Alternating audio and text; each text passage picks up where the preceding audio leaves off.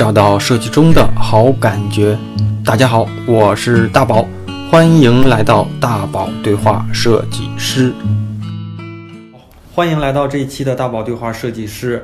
咱们这期节目还是跟尚威一起聊聊他和他啊关于写作的这些故事哈，写字儿的这些故事啊，还有写作啊，毕竟也写过啊。那咱们。是因为上半场如果你没听，你可以先去听一下上一集啊。所以关于咱们这期的嘉宾的故事啊，我觉得我们就不用太去重新铺垫了。首先，嗯，我觉得，嗯，咱们这一次对话可能更多的聊聊你专业之外你的一些啊，包括说一些生活方式、一些爱好、一些观点啊。然后，首先是你觉得你是一个写字儿的人，还是一个字体设计师？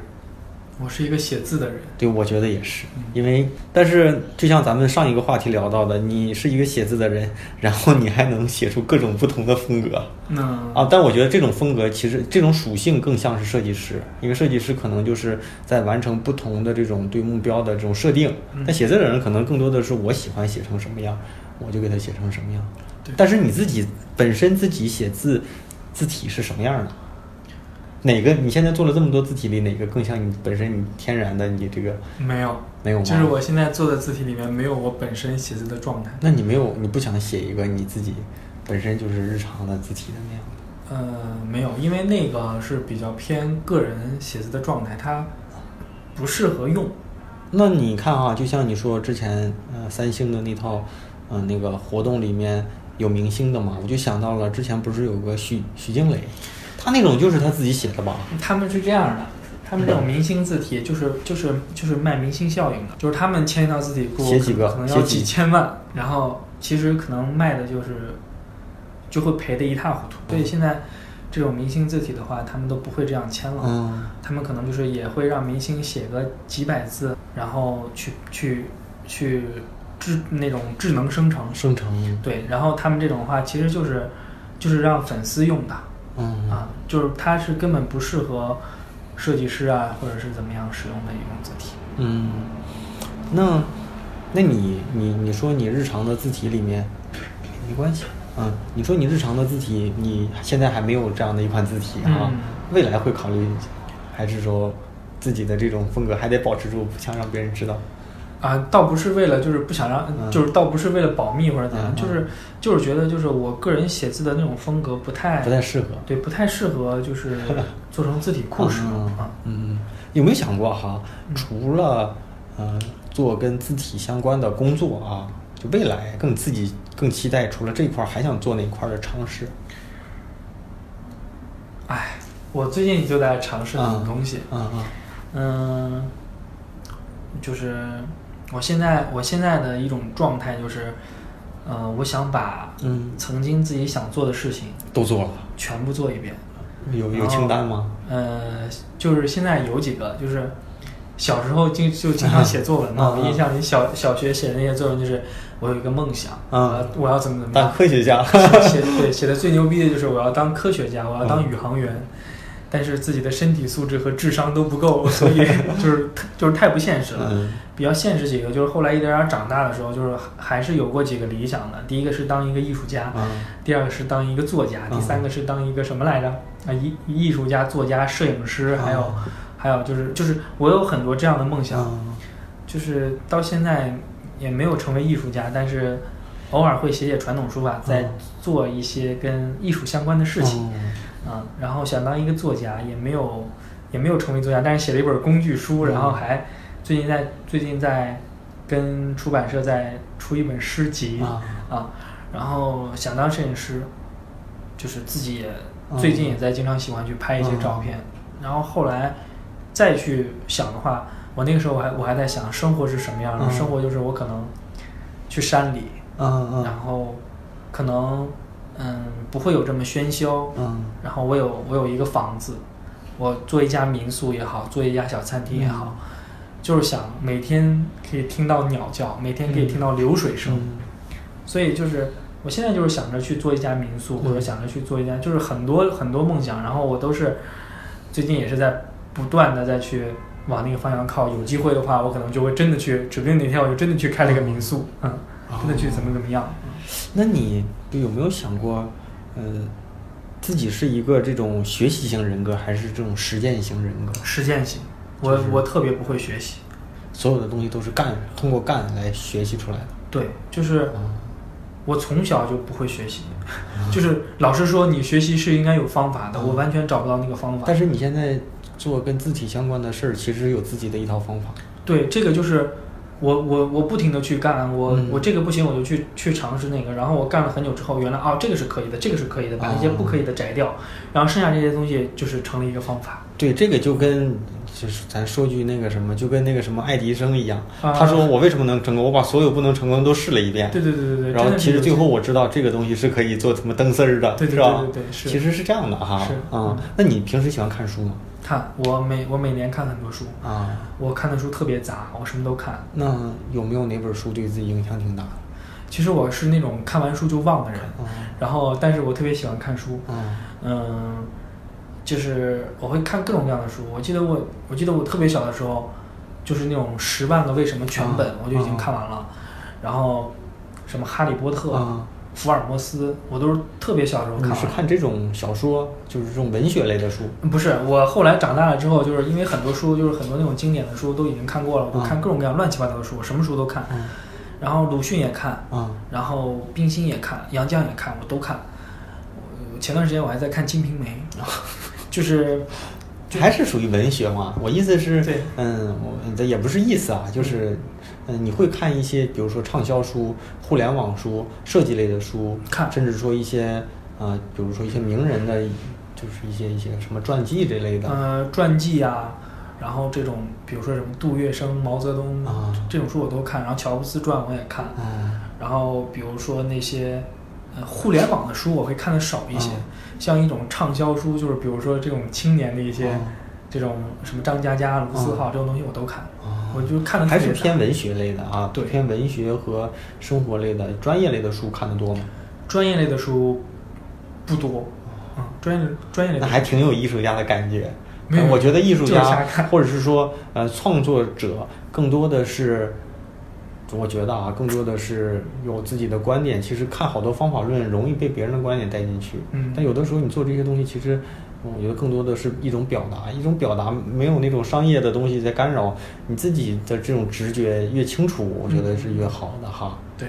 那有没有哪本书觉得，或者是哪部电影自己对自己感觉影响很大，推荐给大家？因为每一期的必问电影啊，啊都行，书啊，都行，书其实都行。这个书其实我就是我我我我看了很多书之后，就是我最近比较常看的一些书，就是比如说关于演讲啊，嗯关于口才的书，然后这些书都在看，反正就是每本书都会学习到一些什么。嗯就是那种，比如说青春言情类的那种畅销书，你也会、嗯哇，就是哎，跟他一起难过一下，啊也也挺好的。要是要说影响的话，就是我可能看那个，就是人物传记啊会有影响一些，比如说乔布斯传，比如说杜月笙。就是像乔布斯的话，就是给我印象特别深的就是他特别顽固，嗯。然后他就是我觉得这个好看就一定要这样的，然后你们你们就是比如说我认为这个是好的，然后你们说不行的，你们全都全都是屎，嗯。然后就是这种东西会会会让我觉得就是要坚持一些，要坚持一些事情，包括我我我之前看那个杜月笙，嗯。就那个什么什么老大的那个，就是那本书的话，就是他也会讲到一些，比如说人际关系，嗯你面对什么样的人说什么样的话，嗯就就这种书我都看。你要说一定要推荐的话，我还真的不知道推荐什么，嗯反正就是大家多多看书就好了。嗯啊，嗯，那你现在日常的工作的一天是怎怎么度过的？工作的一天啊，就比较正常的一天啊，抛开那种加班的，或者抛开特别闲的，觉得日常的一天最正常的一天，你的日常是什么样？嗯，我我我的工作分为两种，嗯第一种是就是完全的在去写写东西的，嗯那真的就是我可能比如说我上午可能会去把所有东西想好，然后去写，那一天可能都是在跟那几个字儿对着干。嗯那还有一种就是，比如说呃，嗯，就是我就是还有一种方式，可能就是思考的会多一些。嗯我可能完全就是也不去写字，也不去写诗，也不去干嘛，就就只是在思考。嗯。然后思考的话，我可能就会我，比如说我不会想很很长的事情，比如说一年后、两年后，我可能会这个这一周我要我要我要干什么，然后去工作的话，一般写一就是写字库的这这个，就是写字库的这个过程是比较稳定的，就算是呃一天我就可以可以可以感觉到啊这一周我都要去写字库，那我可能每天就是差不多。上午八九点开始写，嗯我会写到晚上九十点，差不多十几个小时，然后去不停的写那。中午会休息一会儿。呃，不会休息，吃完饭就直接写，哇，因为因为就是你一天的手感要要保持住啊啊、我可能我可能稍微中午，比如说我我我休息一下，我我午休，我再起来再去找那个手感的话，就很就就很难找到。哦，那你像写字儿的时候，中间肯定有手比较酸的时候，嗯那这样的话，你不会停一下？呃，会停，也就一两分钟。对，哦，那记啊，那我知道了，知道了。嗯那那你有没有想过哈，就是回头这两两三年、三四年的一个这种这种这种生涯吧？你说长也不长，但是有没有想过，你有没有想过，你是因为做成了哪些事儿，或者是坚持了哪些事儿，让你现在感觉上还是取得了一些成绩？嗯，会，就是因为写字写了很长时间，嗯。那呃，在去做这件事情之前，就是在去进到这个行业之前，也做了很多尝试，也去思考了很多、嗯。很多很多点，在做的过程当中也遇见了很多困难，然后这一路走下来之后，就是包括这一路走的过程，嗯。就到现在，我可能明天又去，可可能会明天啊后天可能突然又想到，哎，我我想去尝试做些什么，可能又会去去做尝试，又会去走弯路，就是这一路下来都是不断的尝试的，嗯。然后跌跌撞撞的，嗯。呃，摔倒过爬起来，再摔倒再爬起来，然后这样一路过来之后，我发现，呃，应该多去尝试一些，嗯。然后因为你只有去尝试了，然后你可能一不小心会撞开一扇新的门，嗯因为那个时候去做这个事情的时候，没有人知道这个是可以的，嗯也没有人知道就是说哇这个字原来可以写成这样，这这原来可以成为一种行业的，但是做下来之后发现，就是我还挺感谢那时候自己就是。哇，就特别可怜兮兮的去跟别去跟别人讲，你让我免费帮你写吧，我会写各种各样的东东西。然后我现在，我现在就是已经可以有足够的时间，有足够的精力去把曾经自己想写的我全部写出来。啊，我感觉你这种工作状态有点像，有点像这种艺人熬。刚开始是什么角色，你让我演就行。啊，对对对，但现在可能别人认可你了，然后你会挑一些合适自己的，对对或者自己想做的事儿去做啊是。你的选择，对之前是被选择。是一开始真的那个过程还是挺难的，然后反正反正坚持下来就还挺好。嗯，有没有自己比较崇拜的设计师，或者是你们这个行业里的这种这种大师嗯，没有固定的某个人，啊？但是我会经常去去看一些内容。嗯然后比如说，比如说一些，就是这这应该不是某个人，应该是就是一些内容，我会看一些非常就是就是几十年前的那种书啊杂志，嗯然后可能就是那种老书，嗯上面的一些字，包括日本的一些嗯这种文字，我我我我这些东西是会看的，然后这些东西也经常能给我带来思考。嗯、嗯，其实我还是觉得，可能表现表现出来的东西会比一个人带给我的感受要强，就是要更多一些。嗯，我再问一个比较私人一点的哈，嗯你是从工作到现在就留现在这个发型吗？还是因为某个阶段突然觉得我要从头做起，结果后来觉得适应了？啊，对，是是因为就是某个阶段，我啊。这个发型差不多都都十几年了吧。我、啊。我是从高一的时候，啊，你像我高中上了五年，而且你还喜欢戴帽子，啊，我总以为你是因为秃头，哦。呃其实我一点都不秃。对呀。我这个就是我头发，我发质特别好，嗯。但是我就是因为小，因为上高中的时候特别特别不听话，嗯。跟同学打架，啊然后打完架之后就有一次被拽被拽头发。了，然后我操，我就直接 直接理光了。理光之后发现就是一开始觉得自己可丑了，然后理光之后发现还行，习惯了。啊，就是到后来真的就是习惯了，就是觉得 头发稍微长一点哇，那个可能就不是我了，就。我现在都是四天理一回啊，是是自己？哎，不是，有时候有时候出去理，有时候实在不行就买了个推子也不太会用，但是偶尔可以试一试的那种。嗯，所以我有人问过你这个问题吗？啊，没有。对啊，我因为我觉得为什么年年纪轻轻的啊就把头发刮干光了啊，一直都是这样的。嗯，还还有一次是这样的，就是一开始我只是觉得很方便啊，就是洗头也快，然后干的也快，然后后来。后来有一个人跟我说了一句话，他说：“他说你看，他说你知道吗？这个姑娘好看不好看要看素颜，这男的好看不好看看素头，就是不是任何不是任何一个人都可以驾驭这样的发型。所以我觉得，我觉得哎，这样也舒服也方便，然后还挺好。习惯就是冬天有点冷，所以要戴帽子哈。对，嗯，其实一般我都会问一个嘉宾，因为咱们现在这个时代哈，总会说这时代干什么都挺浮躁的。每个人如果啊。算是在某个领域里有一点点积累或者成绩的时候，肯定都会有一个自己排遣压力的方法。其实我想问你了，但我总觉得聊到这个份儿上，我应该知道。嗯，你去去去对抗压力和浮躁的方式是不是写字？应该也算是写字吧？还是说你有自己其他的一些？呃，有时候吧，嗯，就是就是就是写字，其实本身就是一个放松的过程。嗯，但是。你比如说，有时候心情的确非常不爽的时候，我就不会去写，因为那时候写也写不好。嗯。然后，我要么会去看书，嗯，要么会出去玩儿，嗯，就是开着车自己出去玩儿，没有目的地，没有时间，嗯，就就开着走，走到哪儿算哪儿的时候，然后走到哪儿可能带个帐篷啊，走到哪儿我操，还真有这样人。因为因为有啊啊，因因为什么哈？因为你说的这个，就是我在之前几个月之前跟我这边一个哥们儿在聊，我说我最近压力特别大。他说你呀，你有没有试过自己开着车就往北京周边跑，也不用去有什么目的地，也不用去计划你要去哪里啊，然后没没人的马路上就撒野开？我说我没有。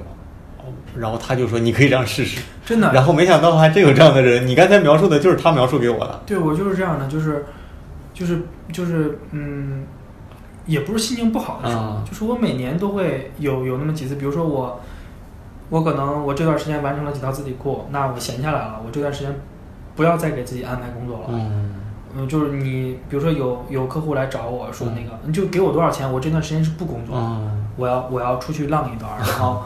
我可能就开着车出去走，根本就不定是哪儿，地图都不看就就开，开开完之后好了玩累了，然后这几天玩累了，就是有住的地儿就住酒店，没有住的地儿就睡车或者直接睡帐篷，然后一看我操我都到这儿了，然后再导航回去，这几天就会很爽，就是活得非常自在。我我之前我之前有一有有一次突然去寺庙里啊，不是因为这个，就是刚想说。就是去寺庙里，就是就是那个时候，我待了差不多一个星期吧。嗯，我真正的去感受到了，就是清静的生活。哇，太太清静了！每天就是四四五点钟才能起床，然后天黑了就睡觉。嗯，没有没没有网络，手机我都交上去，然后没有网就就睡在那个禅房里。就是那几天吃素。嗯，然后那一周下来，觉得哇，就就活换了一种生活啊。对，嗯。我还是挺喜欢生活的。我是觉得你是做什么事儿能够，嗯，投入度比较高，嗯，是不是玩儿就玩儿？对对。然后说说工作就工作，工作起来拼命工作，玩儿的时候去撒野的玩儿。是。然后说能把某些事儿放下就能放下。人生苦短，及时行乐。但是好多人明白这道理，不一定能能这样，就是想的东西多，或者是有些东西放不下，或者是有些东西特别想去去。去追求，我我经历了一些事情，嗯，能说吗？能说，你能说就，或者是我经历一些事情，我就一下子全部看淡了，嗯，就是我我之前吧，我也是觉得啊，我要挣很多钱，我要怎么怎么样，因为工作的时候太被压榨了，我觉得，嗯，其实上大学之前，嗯，我是我是上了五年高中，考考上大学。然后我上完高四的时候，我还没考上。高四。对，还没有考上，但是那个时候，我我爸我爸我妈是从小我们就是我爸我妈是从小就从农村出来去大城市的，然后后来他们就是从部队转业又回到了我们那儿之后，就是在所有就是父老乡亲们眼里，他们是，呃是属于他们的那种就是骄傲啊，对。然后那个时候。我我没有考上考上大学，然后，嗯，那我妈问我的时候，我妈我妈说你考上了吗？我说我考上了，我说我考到了石家庄一个大学。我妈说通知书呢？我说还没到呢。其实我没有考上。然后那个时候我就觉得，因为我在学校里上高中是个混混，然后我那么多朋友，我到哪儿混都行，我到哪儿还没有还没有我的饭吃，我就来北京了。来北京之后发现 去代课，然后去。然后那个画室黄了之后，然后就坐马路边儿，就是五块钱一张素描，给人家画素描。后来没有人画，然后那段时间就是，真的是，一，一零年，一零年的七八，就是八月份应该是，我在北京都睡过桥下的啊。然后那个时候，我后来我跟我妈说，我说我没考上，我妈说我知道，我说我说你怎么知道？我妈说你从。这么点儿的时候，我就抱着你，我眼睁睁的看你长到二十岁，你什么想法，我一眼就知道。然后我那个时候，我觉得，我说，我说我要考大学，然后我拼了命的去努力去学习考大学。然后那年就是从北京睡完桥洞之后往回走的时候，就看着那个绿皮车，就是不是看坐坐那绿皮车，看着外面那高楼大厦，我就想着我要考大学，我要来北京。我一定要来北京，然后北京没有考上，去了秦皇岛，然后学了工业设计，学了工业设计，我们就工业设计这个行业在南方很好，在深圳啊很好，嗯然后我毕业的时候我就跟我的导师说，我我说我要去北京，嗯他说你为什么要去北京？去哪儿不行，非要去北京？这个行业在南方那么好，你想去美的，想去格力，我都让你去，我都给你介绍，你为什么要去北京？我说我就想去北京，他不知道我在桥下睡过，然后。我们老师就很生气，嗯我这我这么器重你，然后你非要去北京那样的，我们老师一拍桌子滚，我就滚了。滚完之后过了一会儿，后来我们老师就给我联系北京的设计公司，我就来到了北京。然后我在北京的时候，包括我工作的时候，包括我离职的时候，我一心想着我要去挣很多钱。嗯，我一心想着，吃过苦曾曾经的我是那样的，我要我要挣钱，我要我要活得很好。然后吧。就有一次，他妈我生病了，我是咽炎了。我咽炎了之后呢，就是老不好。那段时间可能是北京雾霾，就是咽炎一个多月没好，中药西药都吃了，不管用，不管用。后来后来医生就跟我说，那个就要做喉镜了。我从来没有做过喉镜。然后做喉镜的时候，医生给我开个单子，说你去做喉镜吧。我拿那个单子去抽血去化验，他说你先抽个血去化验。我抽完血之后。抽血的时候我都没有看那个单子，我从那抽完血，我下楼的时候去等结果的时候，我看一眼单子，上面写着乙肝、丙肝、梅毒。我当时想，我操，我说我说这不是咽炎吗？为什么要查这个呀？我当时不知道，嗯，但是看到这个时候，梅毒我知道啊，乙肝、丙肝就是这些东西都是致命的，然后然后还有一些乱七八糟的我都看不懂的，就是跟他们化学符号似的那些完全看不懂。我当时就吓得就是连百度都。忘了去查了，就是我做喉镜为什么要要化验这个，就连百度的意识都已经没有。我当时吓得就已经不行了。那个时候我就是差不多也是今年年初的时候，我那个时候我就是已经可以，就我写字，我的生活已经可以过得很好了。我在想，哇，我的生活刚刚好起来，万一我要什么饼干啊？我说为什么会得这样的病？嗯。然后就就很恐慌。抽完血差不多是十一点多，上午十一点，然后下午三点取结果，然后。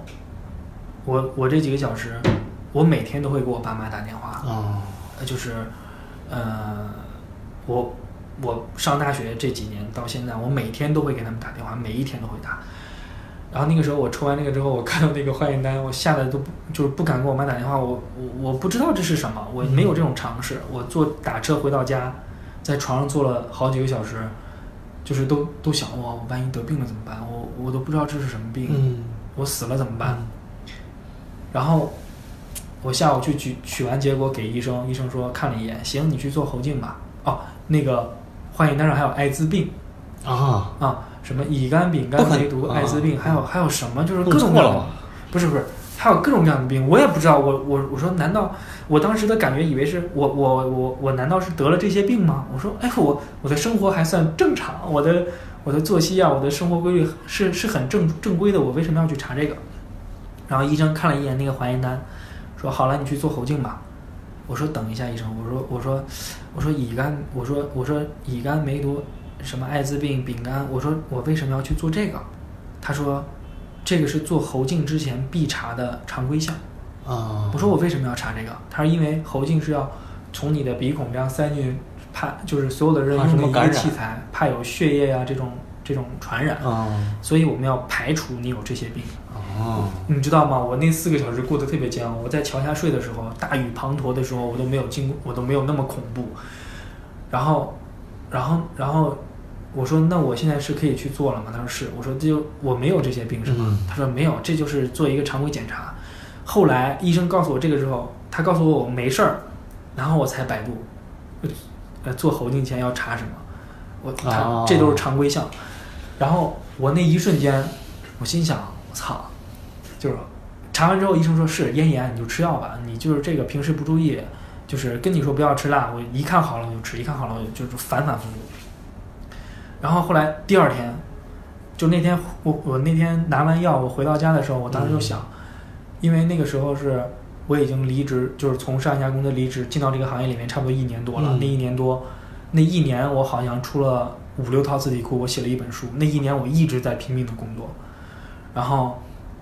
我拿完那个就拿药，就最终医生说啊，你只是个咽炎。然后我拿这个咽，但是我经历的那个事情简直就是乙肝、丙肝什么梅毒、艾滋病这一类的这样事情之后，我回家的路上我就想，我这一年都在工作，我不能这么狠了。对，因为我那个的前一年，我不是我不是刚才就是上上一期节目在说的时候，说我清查体、少年体两套，我过年那几天写完的，就是我过年的时候，大年初一到大年初七，我都在不停的工作。我说这一年多我跑得太快了，然后我是我挣到了一些钱，但是我万一真的是有什么病了，我怎么办？我要出去玩儿，然后我就直接开着车出去玩儿。我去了沙漠里，我去了沙漠里。是一个人吗？嗯，我跟朋友。嗯。我去沙漠里，但是我们那车直接陷到沙漠里出不来了，就手机没有信号，方圆四五公里完全没有人。我们我们就把那个车就垫石头。我们出来之后，我们那车还在高速公路上爆胎了。没上高速之前检查检查？呃，不是，就是爆胎了，就是可能扎了之后不知道，然后然后就一一路开就就突然不行了，然后然后就是呃又经历了在沙漠里这个事儿，又那个什么事儿之后，然后又这个病之后，我在我回来到北京的时候，我给我爸打电话，我说爸爸，我说我说我在沙漠里差点迷路。手机都没有信号，我说怎么怎么样，车都出不来，荒无人烟。我说我回来的时候，高速公路上怎么怎么样？我说我车车胎扎了。我说我不知道。那是一次旅行赶上这两个。嗯，就是因为那次病去对，然后去去旅行，旅行之后就赶上这个事儿。然后赶完之后，就是我爸是个军人，呃，正常的家长会，怎么这么不小心啊？这万一出点什么事儿？我爸没有啊。我爸说，你是一个艺术家，你要去。接近死亡，嗯，你只有去接近死亡，你才能知道人生是多么可贵的。所以我刚才说人生苦短，及时行乐。然后我觉得我说的真好，我觉得我爸爸特别伟大。我觉得我爸爸他他总是可以在我害怕的时候或者怎么样的时候，他告诉我更害怕的事，让我觉得操都是小事儿。嗯。然后回来之后，我又去了那个北大第三医院啊，不不是去看妍妍。我去那个太平间那楼下，我坐着，一下午推进去四五个人。那一瞬间我就觉得，我要把我想干的事情都干一遍。嗯。我要把我人生当中我现在能想到的、能干的事情，我全部干一遍。我不需要活到七八十岁，但是应该能。对，我不需要我活到多少，但是我希望，我任何时候回想起来，嗯。我想干的事，我都我都已经干了，或者说，我正在干的路上。我不想以后有件事情，我特别想干一件事情，我没有干。嗯嗯。所以就是就是这样的，就是就是一路都是这样下来的。哇，原来经历了这么多事儿。对。那你觉得，嗯，你是不是因为经历了这些事儿，你的做事儿的时候的这种果断性的全力以赴的这种感觉会会比以前强，或者是你以前其实也是普，就是跟大家都一样，想干的时候三分钟一下，不想干的时候就不想干。经历了这些事儿，让你做事越来越狠，越来对自己啊越来越狠，越来越垂直，里面就有有这方面的一些一些因素吧，就是我就觉得，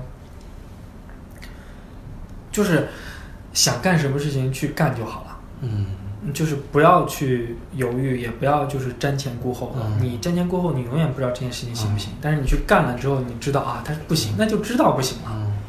哎，我觉得我聊了这么多期节目，你属于在我这么多嘉宾里，嗯、年纪比较小吧。嗯然后上一个跟你做事儿或者是就感觉上很像的一个人是，到时候你可以听一听啊，就是我说的一个清华大学的一个女学霸。嗯。她也说了一些他们当年的故事，我觉得跟你一样，但是你跟他又是一个极端，你你说句开玩笑一点，你是从一个学渣逆袭，嗯。但是他是就是学霸，他跟我讲他们当年做毕业设计，啊，几天几夜不睡觉，然后做完毕业设计，同学们就咔直接被上担架抬到医院去了，抬到学校医务室，然后医生就说不用检查，你们这个这样的状态的，一天推过来好几个，回去睡一个星期。嗯他们是这样的，他们是从大几啊就开始不睡，就不睡觉，互相拼，拼到最后有的出国啊，上到国外的名校啊，就是一直都很优秀惯了嘛。但是你又是突然某个阶段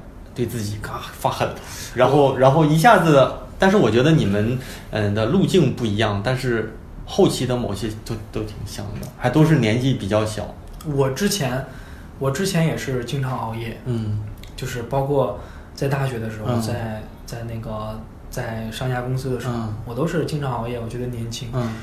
但后来经过这样事儿之后，我是想去哪儿就去哪儿了，嗯。我是要把自己的事儿都做一遍，但是我的生活很规律了，嗯，就是现在是大概一个几点起几点睡？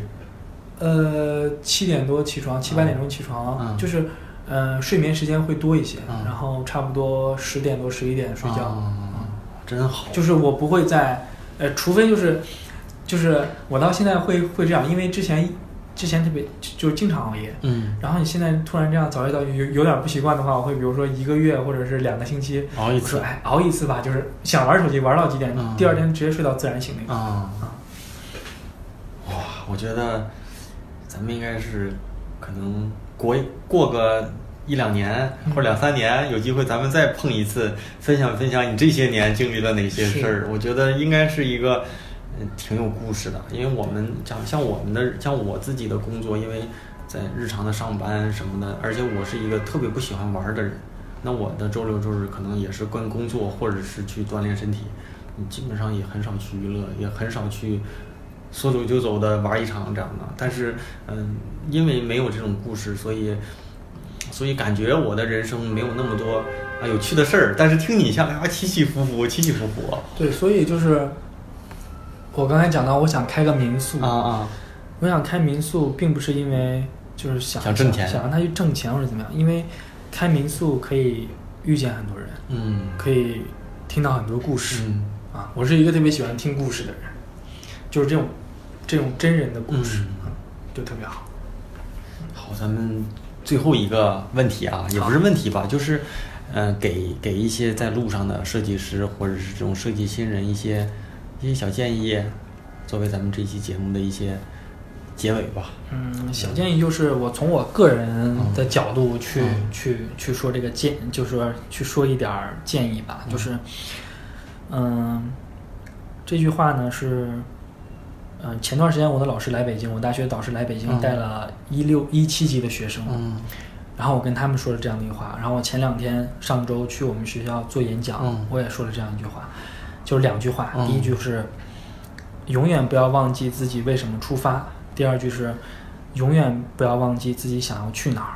然后这两句话要时刻记在心里面，要时刻去问自己。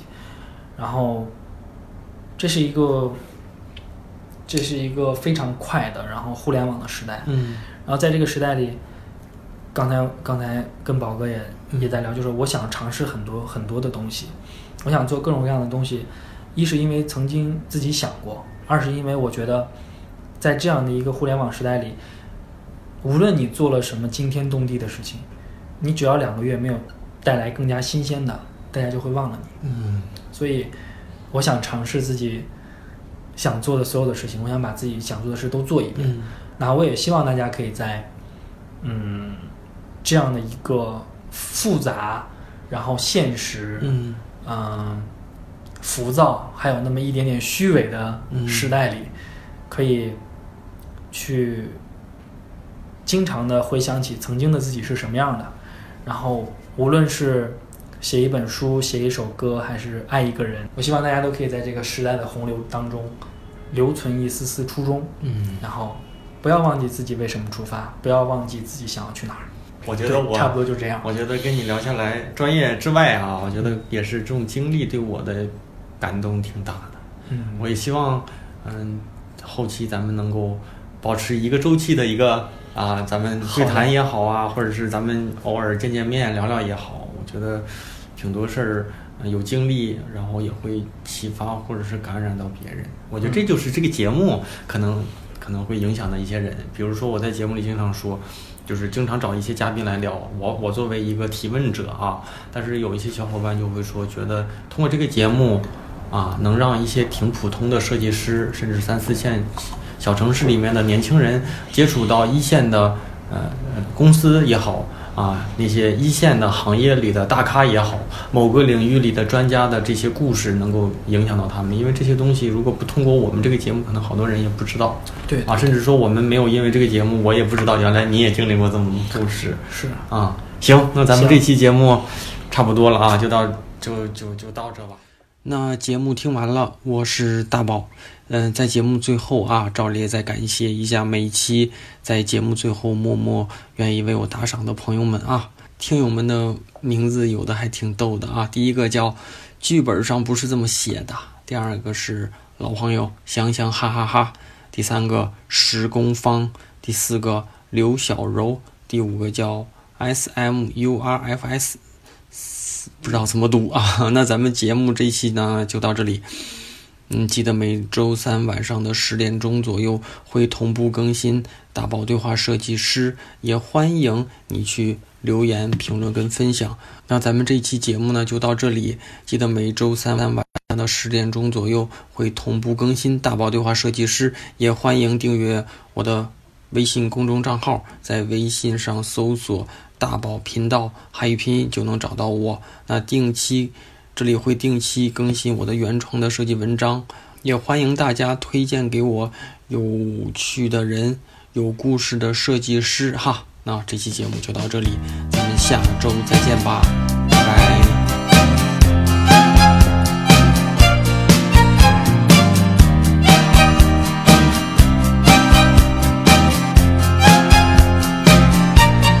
and we live on borrowed time.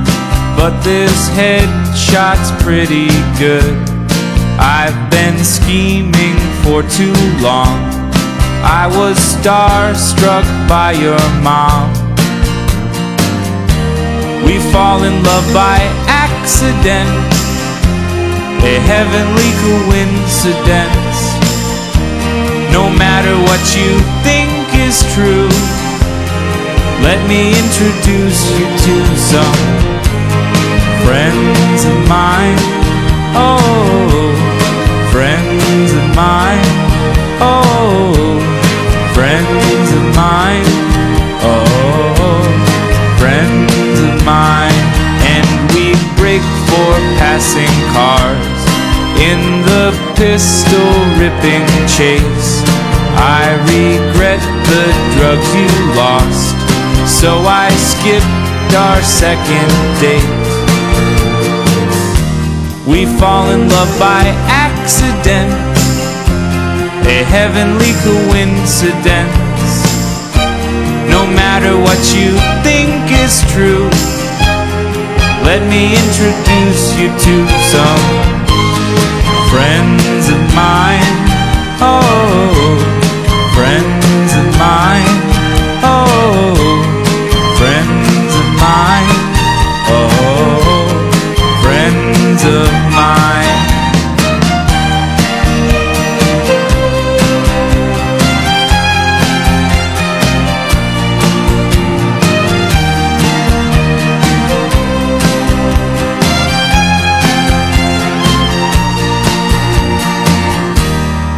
fall in love by accident, a heavenly coincidence.